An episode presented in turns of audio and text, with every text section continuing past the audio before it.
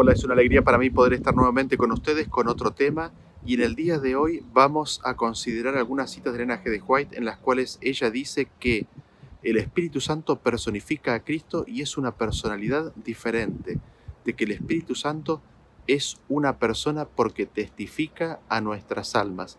¿Qué es lo que ella estaba queriendo decir con esas, con esas frases? ¿Cómo sus escritos explican lo que ella está afirmando? Y antes de entrar en el análisis de estas citas, de leerlas y entrar en ese análisis, me gustaría recordarles los tres principios claves y rectores que estamos usando en la consideración de estos escritos. En primer lugar, se cree que con la publicación del libro El deseado de todas las gentes, Elena de White completó públicamente el concepto y la creencia de la Trinidad, y que fue ese libro lo que generó un cambio en la comprensión de Dios que llevó a la Iglesia a la aceptación de la doctrina de la Trinidad. En segundo lugar, recordamos lo que ella dice que es necesario tener en cuenta para entender y recibir sus escritos. Nada es ignorado, nada es puesto a un lado, son esenciales cada J y cada tilde. Eso lo dice ella en Mensajes Selectos Tomo 1, página 66. Y finalmente, en tercer lugar, para entender y recibir sus escritos, ella dice que los testimonios mismos serán la clave que explicarán los mensajes dados, así como la escritura es explicada por las escrituras. Esto lo dice ella en Mensajes Selectos Tomo 1, página 48, es decir, una cita se explica con otra cita, no con lo que yo creo, no con lo que me parece, no con mi preconcepto, sino que cita explica cita. Entonces, Comencemos a analizar aquellas citas en las cuales Elena G. de White habla del Espíritu Santo como teniendo una personalidad distinta, como siendo una persona. Y la primera cita que quería leer con ustedes hoy se encuentra en manuscrito 93 del año 1893 que dice así, El Espíritu Santo es el consolador en nombre de Cristo. Personifica a Cristo, pero es una personalidad distinta.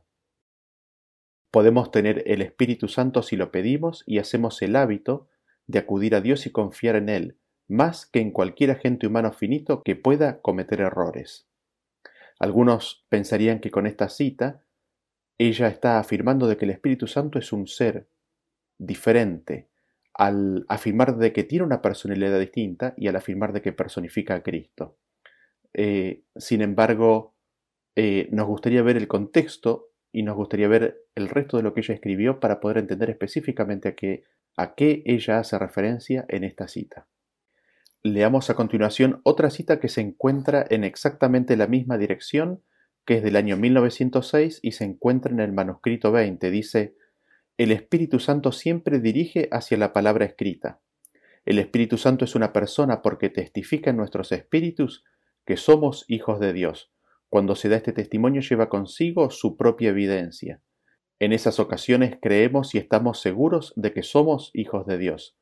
Qué fuerte evidencia podemos dar del poder de la verdad a creyentes e incrédulos cuando podemos decir las palabras de Juan. Y nosotros hemos conocido y creído el amor que Dios tiene para con nosotros. Dios es amor y el que permanece en amor permanece en Dios y Dios en él. El Espíritu Santo tiene una personalidad, de lo contrario, no podría dar testimonio a nuestros espíritus y con nuestros espíritus de que somos hijos de Dios. Debe ser una persona divina además, porque en caso contrario no podría escudriñar los secretos que están ocultos en la mente de Dios, porque ¿quién de los hombres sabe las cosas del hombre sino el espíritu del hombre que está en él?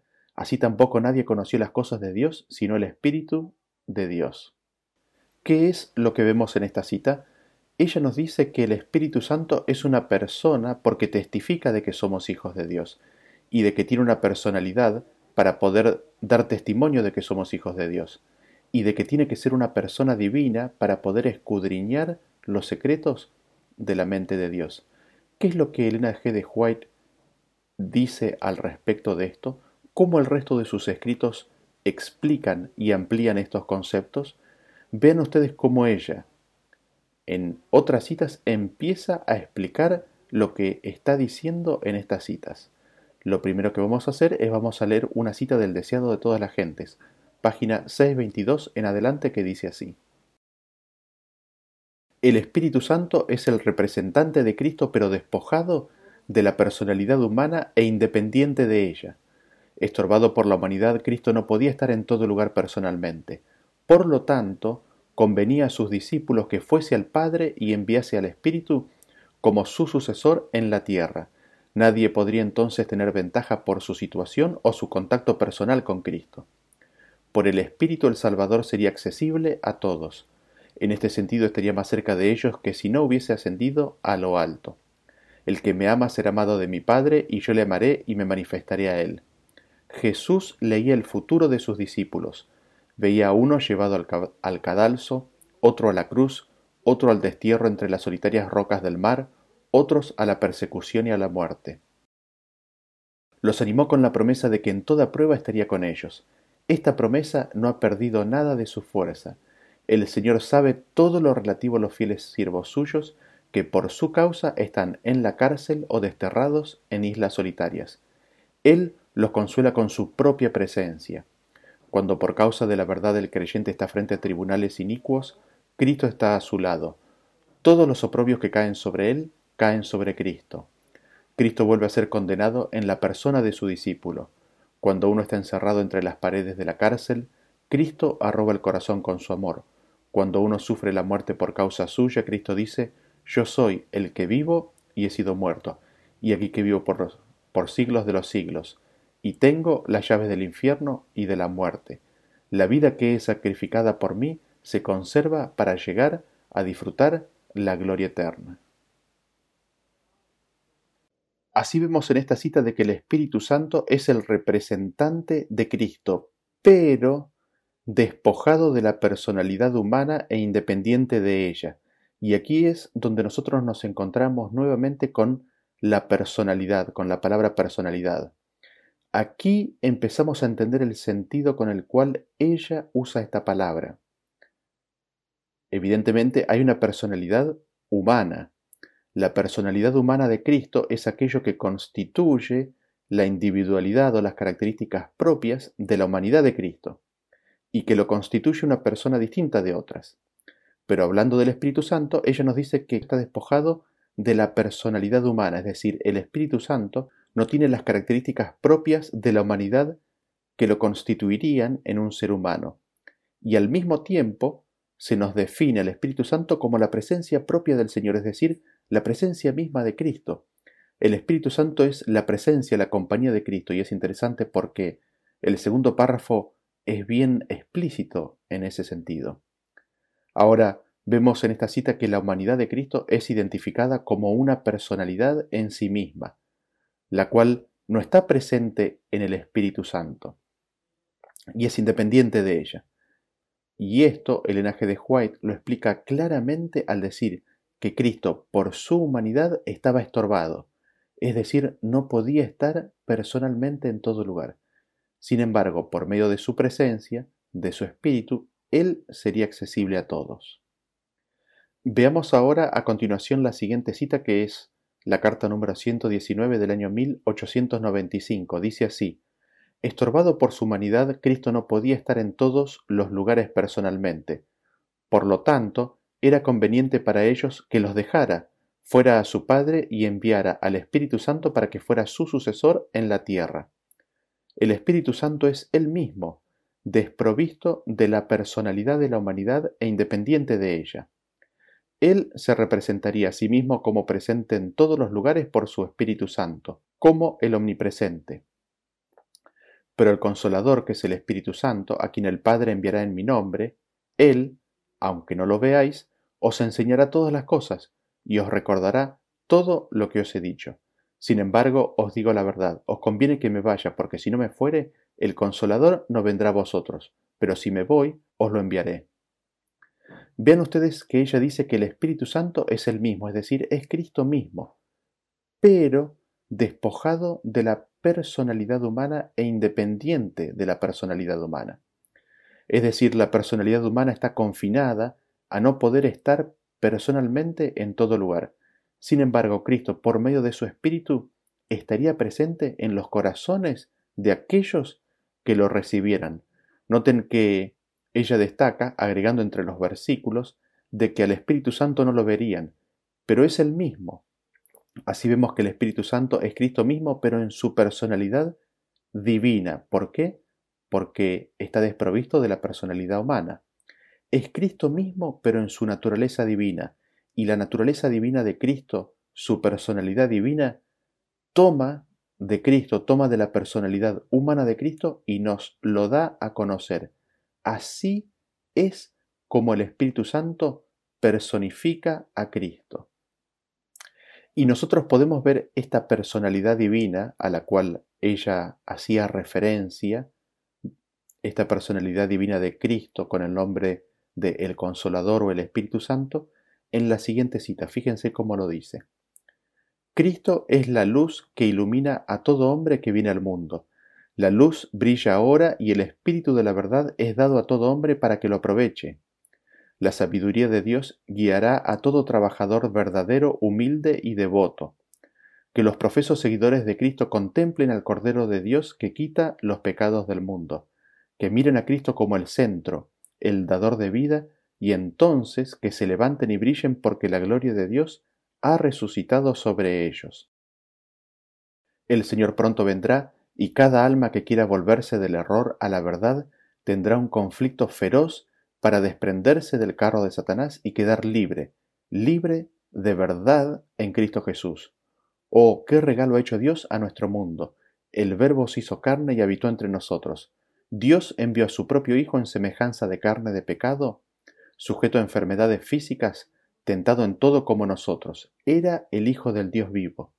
Su personalidad no comenzó con su encarnación en la carne. ¿Qué es lo que vemos en esta cita? Que Cristo es la luz que alumbra a todo hombre. Eso se amplía diciendo que el Espíritu de verdad es dado a todo hombre. Y es completada la identificación al afirmarse que la sabiduría de Dios guiará a todo trabajador. Así vemos a Cristo identificado en el Espíritu de verdad, y nos destaca que Dios envió a su Hijo, lo hizo carne, pero el que se encarnó era el Hijo de Dios vivo, era el mismísimo Hijo de Dios. Su personalidad no había comenzado en la encarnación, su personalidad divina como Hijo de Dios existía desde la eternidad. Esa personalidad divina es la luz que alumbra a todo hombre, comenzando desde Adán y Eva. Esa personalidad divina es el Espíritu de verdad, esa personalidad divina es la sabiduría de Dios. Así, vemos que Cristo, la persona de Cristo, el ser de Cristo, el individuo de Cristo, desde su encarnación, tiene en sí mismo dos personalidades. Cristo une en su ser la personalidad humana y la personalidad divina. Esta personalidad divina es independiente a la personalidad humana. Vean la siguiente cita en donde también se nos destaca claramente la personalidad divina de Cristo. Esta se encuentra en el manuscrito 58 de 1900. Dice así. Fue Cristo quien habló la ley desde el monte Sinaí. La autoridad con la que habló fue expresamente la suya propia. Sin embargo, era también la autoridad del Padre. El Hijo de Dios no puede ser separado de su Padre. La ley de Dios es el carácter expreso del Padre y del Hijo. Se colocó en línea con el trono eterno de modo que su gloria se derramó en claros rayos directamente sobre él, y fue reflejada por él, mezclada con el brillo de su propia grandeza. Mientras se presentaba claramente en su propia personalidad y hablaba en su propio nombre, era uno con el Padre. Su voz era el oráculo viviente, el centro de la gloria. Después de asumir la humanidad, dijo, Yo estoy en el Padre y el Padre en mí. Nadie conoce al Hijo sino el Padre, y nadie conoce al Padre sino el Hijo y aquel a quien el Hijo lo revele. El que me ha visto a mí, ha visto al Padre. Yo y mi Padre somos uno. Cuando Cristo habló y dio la ley en el monte Sinaí, era Él mismo en su propia personalidad. Todavía no se había encarnado. Él estaba hablando por sí mismo y en su propio nombre. Él hablaba en su propia individualidad de sí mismo. Sin embargo, se nos declara que Cristo se había alineado con el trono eterno y que la gloria del mismo caía directamente sobre él y que era uno con el Padre. Él no puede ser separado de su Padre porque él hablaba en la autoridad del Padre. Pero a pesar de esa unidad, Cristo, al hablar, manifestó su propia personalidad, separada y distinta del Padre. Y es esta personalidad divina de Cristo que es identificada como el Consolador, el Espíritu Santo. Es esta personalidad divina de Cristo que es identificada como Cristo mismo, pero sin su personalidad humana. Y vemos la personalidad humana de Cristo dando manifestación de la personalidad divina que le era propia y que él poseía cuando aún estaba aquí en la tierra.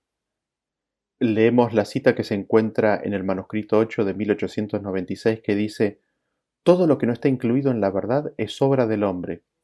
Los hombres supuestamente elevados y eruditos pueden ser necios a los ojos de Dios, y si es así, las declaraciones elevadas y eruditas de sus doctrinas, por más que complazcan y gratifiquen a los sentidos, y aunque hayan sido transmitidas a través de las eras y mecidas en la cuna de la fe popular, son un engaño y una falsedad si no se encuentran en las lecciones inspiradas de Cristo. Él es la fuente de toda sabiduría, pues se colocó directamente a nivel con el Dios eterno. En su humanidad, la gloria de la iluminación celestial cayó directamente sobre él, y de él al mundo, para ser reflejada por todos los que lo reciben y creen en él, mezclada con su perfección de carácter y el brillo de su propio carácter. Mientras Cristo se presentaba claramente en su personalidad humana y apelaba a la humanidad con un lenguaje llamativo pero sencillo, estaba en tan perfecta unidad con Dios que su voz llegaba con autoridad, como la voz de Dios desde el centro de la gloria. Lo que Cristo había hecho en su personalidad divina, de alinearse al trono celestial que habíamos visto en la cita anterior, ahora lo vemos repetido, vivido nuevamente, pero en su personalidad humana. Y lo que destacamos y nos llama la atención es de que mientras Cristo estaba claramente en su personalidad humana y hablaba con un lenguaje de hombre, un lenguaje humano y sencillo, estaba tan unido a Dios que su voz era como la voz de Dios desde el centro de la gloria. Y leemos otra cita en donde se destaca su personalidad humana, pero sin dejar de destacar su personalidad divina. Esta es una carta, la, carta número 254 del año 1903, que dice, El gran médico misionero quitó los pecados del paralítico y luego lo presentó a Dios como perdonado, y le dio también la curación física. Dios había dado a su Hijo el poder de aferrarse al trono eterno. Mientras Cristo se presentaba en su propia personalidad, reflejaba el brillo de la posición de honor que había ocupado dentro de la luz enriquecedora del trono eterno. Aunque Cristo estaba en su personalidad humana cuando sanaba al paralítico, aún reflejaba el brillo de su posición de honor anterior a su encarnación. Y leemos otra cita del manuscrito 140 del año 1903 que dice así, Mientras Cristo se presentaba como Hijo del Hombre, en su propia personalidad, era al mismo tiempo uno con la deidad estaba dentro de la luz que rodeaba el trono de Dios y sus palabras eran pronunciadas con poder y autoridad. El Padre es en mí y yo en él, declaró. Nadie conoce al Hijo sino el Padre, ni nadie conoce al Padre sino el Hijo y aquel a quien el Hijo lo quiera revelar. Todo lo que hace el Padre lo hace también el Hijo. Yo y mi Padre somos uno. El que me ha visto a mí ha visto al Padre. Cristo y Dios son uno y sin embargo son personalidades distintas. Cristo habló con autoridad consciente como uno que posee en sí mismo el poder que le permitiría realizar su obra. Cristo, al ser hijo del hombre, se presentaba a sí mismo en su propia personalidad, como hijo del hombre, es decir, Cristo se presentaba y estaba en sí mismo en su personalidad humana, pero al mismo tiempo Cristo habló con la autoridad consciente de quien posee en sí mismo el poder de realizar su obra, Cristo habló como siendo uno con Dios, sin quitar el hecho de que el Padre y el Hijo son dos personalidades distintas, cada uno con su propia individualidad. Así vemos que en estas citas, en Cristo se juntan dos personalidades distintas, una personalidad humana y una personalidad divina. El Espíritu Santo es Cristo mismo, pero despojado de su personalidad humana, es decir, es Cristo mismo en su personalidad divina. Y hay una clara distinción entre ambas personalidades. Vean cómo ella lo describe en la siguiente cita. Pero aunque la gloria divina de Cristo estuvo durante un tiempo velada y eclipsada al asumir la humanidad, no dejó de ser Dios al hacerse hombre. Lo humano no ocupó el lugar de lo divino, ni lo divino de lo humano. Este es el misterio de la piedad. Las dos expresiones, la humana y la divina, eran en Cristo estrechamente, estrecha e inseparablemente una, y sin embargo tenían una individualidad distinta. Aunque Cristo se humilló para hacerse hombre, la deidad seguía siendo suya. Su deidad no podía perderse mientras se mantuviera fiel a su lealtad. Rodeado de dolor, sufrimiento y contaminación moral, despreciado y rechazado por el pueblo al que se le, había, al que se le habían confiado los oráculos del cielo, Jesús podía hablar de sí mismo como el Hijo del Hombre en el cielo. Estaba dispuesto a tomar de nuevo su gloria divina cuando su obra en la tierra estuviera terminada. Esto está en la revista Signs of the Times del 10 de mayo de 1899. Así vemos que en Cristo lo humano no ocupó el lugar de lo divino, tampoco lo divino tomó el lugar de lo humano. En Cristo se encuentran y se unen las dos personalidades, la personalidad humana y la personalidad divina. En el ser de Cristo también vemos a la persona divina y también a la persona humana. Ambas están estrechamente e inseparablemente unidas. Nos dicen que las dos expresiones eran en Él una. Sin embargo, cada una tenía una individualidad distinta. Cada una tenía sus propias características individuales. Y vemos cómo estos conceptos se unen en las siguientes citas. La siguiente del manuscrito 70 de 1896 dice, Aquí se nos revela claramente que si conservamos la mansedumbre y la humildad de Cristo, si caminamos humildemente al lado del que lleva la carga, si entramos en estrecho contacto con nuestro Redentor, al estar así unidos a Él, Él nos impartirá su propia individualidad. Cristo nos da su propia individualidad. ¿Cuál? Leemos en la Review Herald del 10 de mayo de 1887. Él nos impartirá su naturaleza divina y podremos llevar nuestra piedad a nuestra vida diaria, e imitar al gran Maestro en el intento de ganar almas. Es su personalidad divina, es su propia naturaleza divina, que preserva su individualidad, la que Él nos entrega. Y leemos que en la carta 12 de 1894 ella dice, El Señor Jesús ama a su pueblo y cuando ponen su confianza en Él, dependiendo totalmente de Él, lo fortalece. Él vivirá a través de ellos dándoles la inspiración de su Espíritu Santificador, impartiendo al alma una transfusión vital de sí mismo. Él actúa a través de sus facultades y les hace elegir su voluntad y vivir su carácter. Tremendo, ¿no? Cristo nos da una transfusión de qué? De sí mismo, de su espíritu, de su naturaleza divina, de su propia personalidad divina. ¿Para qué? Para que vivamos su carácter. Y nos repetimos, vemos que en el ser de Cristo, en el solo individuo de Cristo Jesús, encontramos dos expresiones, una humana y otra divina. En Jesús se unen dos personalidades, la personalidad divina y la personalidad humana. En Cristo Jesús son o se encuentran la persona divina y la persona humana. En Cristo vemos una individualidad humana y otra individualidad divina. Y esto no hace que haya dos individuos, sino uno.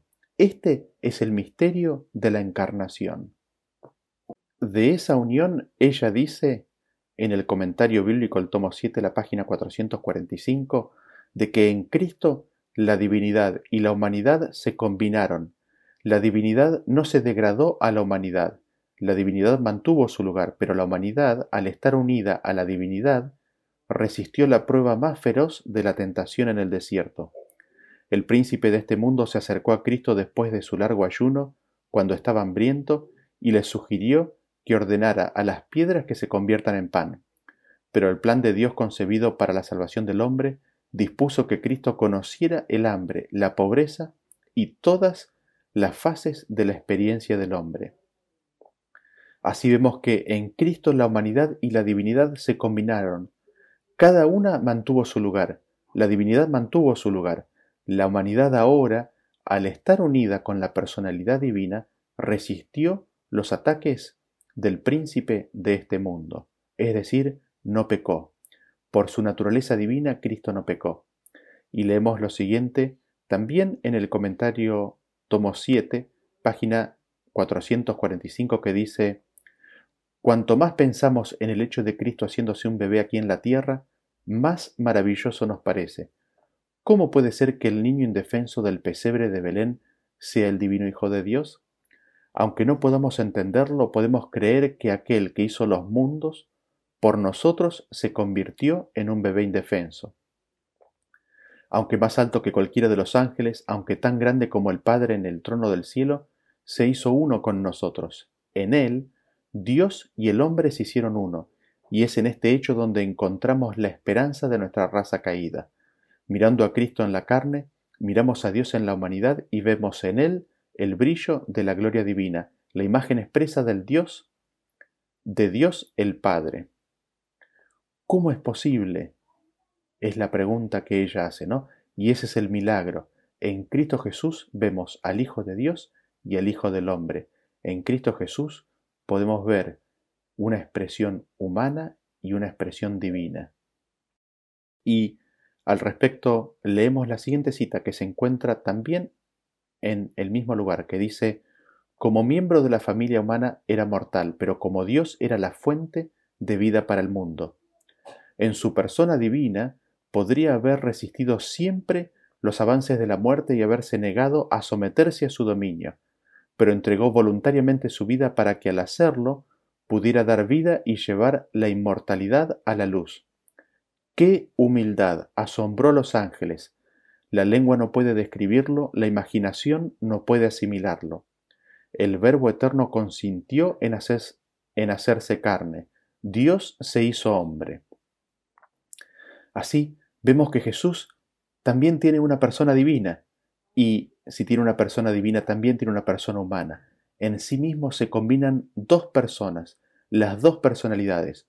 No son dos seres, es uno solo, en el ser de Cristo, en el individuo de Cristo encontramos a la persona divina y a la persona humana, encontramos a la personalidad humana y a la personalidad divina. Y leemos otra cita al respecto que también se encuentra en el comentario bíblico, que dice, ¿se transformó la naturaleza humana del Hijo de María en la naturaleza divina del Hijo de Dios? No, las dos naturalezas se mezclaron misteriosamente en una sola persona, el hombre, Cristo Jesús. En él habitaba toda la plenitud de la divinidad corporalmente. Cuando Cristo fue crucificado fue su naturaleza humana la que murió. La deidad no se hundió y murió. Eso habría sido imposible. Noten ustedes que las dos naturalezas de Cristo se mezclaron misteriosamente en una sola persona. Y noten ustedes ahora que Elena G. de White utiliza la palabra persona en el sentido de individuo o de ser. En el ser, en el individuo de Cristo Jesús, se mezclaron misteriosamente la naturaleza divina y la naturaleza humana, o como había dicho en la cita anterior, en la persona, en el ser de Cristo, se mezclaron misteriosamente la persona humana y la persona divina. Y leemos otra cita al respecto que también se encuentra en el comentario bíblico. Dice así, el apóstol quiere llamar nuestra atención desde nosotros mismos hacia el autor de nuestra salvación. Nos presenta sus dos naturalezas, la divina y la humana. Él asumió voluntariamente la naturaleza humana, fue su propio acto y por su propio consentimiento. Él revistió su divinidad con la humanidad, estuvo todo el tiempo como Dios, pero no apareció como Dios. Veló las demostraciones de la deidad que habían inspirado el homenaje y suscitado la admiración del universo de Dios. Fue Dios mientras estuvo en la tierra, pero se despojó de la forma de Dios, y en su lugar tomó la forma y el aspecto de un hombre caminó por la tierra como un hombre, por nosotros se hizo pobre para que nosotros, a través de su pobreza, fuéramos enriquecidos. Se despojó de su gloria y de su majestad, era Dios, pero renunció por un tiempo a las glorias de la forma de Dios. Llevó los pecados del mundo y soportó el castigo que rodó como una montaña sobre su alma divina. Entregó su vida en sacrificio para que el hombre no muriera eternamente. Murió, no por haber sido obligado a morir, sino por su propia voluntad. Tremenda y hermosa cita. Cristo revistió, cubrió su divinidad con humanidad. Esto es, el Verbo se hizo carne. Este es el misterio de la encarnación. Él veló las demostraciones de la deidad que le eran propias. Él se despojó de la forma de Dios y se encarnó, se despojó de su gloria y majestad. Él renunció a las glorias de Dios. Tremendo y admirable sacrificio. Y ese sacrificio no se constituyó solamente en eso, sino también en asumir la forma de hombre, la de siervo, y en consentir en morir por los pecados del mundo. Concluyamos entonces el tema de hoy tomando nota de los aspectos que hemos destacado y visto en estas citas.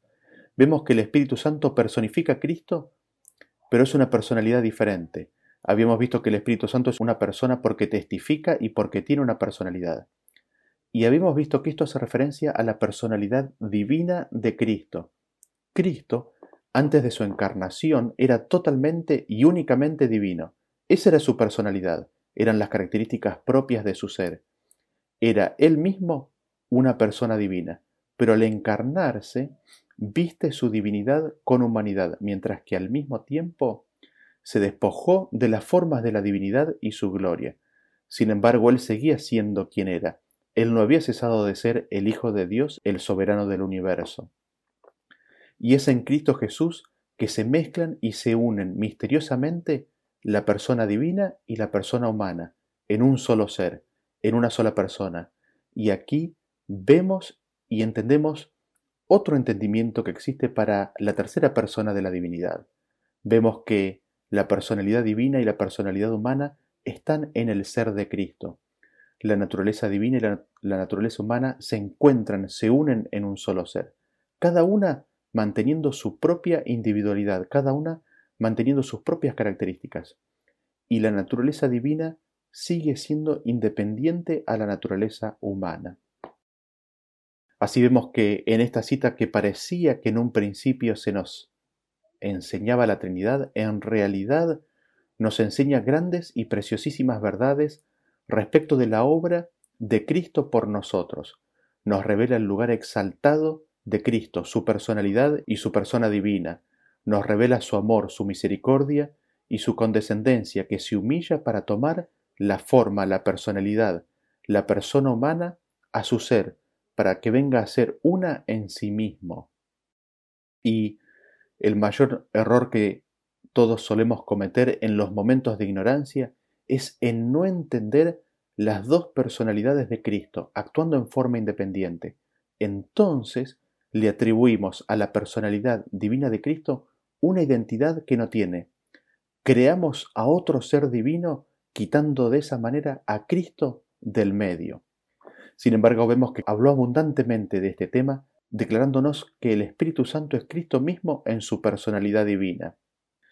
Y así vemos que estas citas que parecían difíciles en un momento cuando las mirábamos solas y aisladas del resto de sus escritos, nos revelan en realidad el gran amor de Cristo, nos revelan la gloria de Cristo que nos quiere dar aquello que le es propio por naturaleza, aquello que le es propio por derecho propio, aquello que le es propio por herencia. Cristo nos quiere dar su vida propia, Cristo nos quiere dar su propia naturaleza. Él nos quiere dar su naturaleza divina. Así vemos que Cristo nos quiere dar su propia vida divina, para que seamos semejantes a Él en carácter y en naturaleza. Qué maravillosa muestra de amor.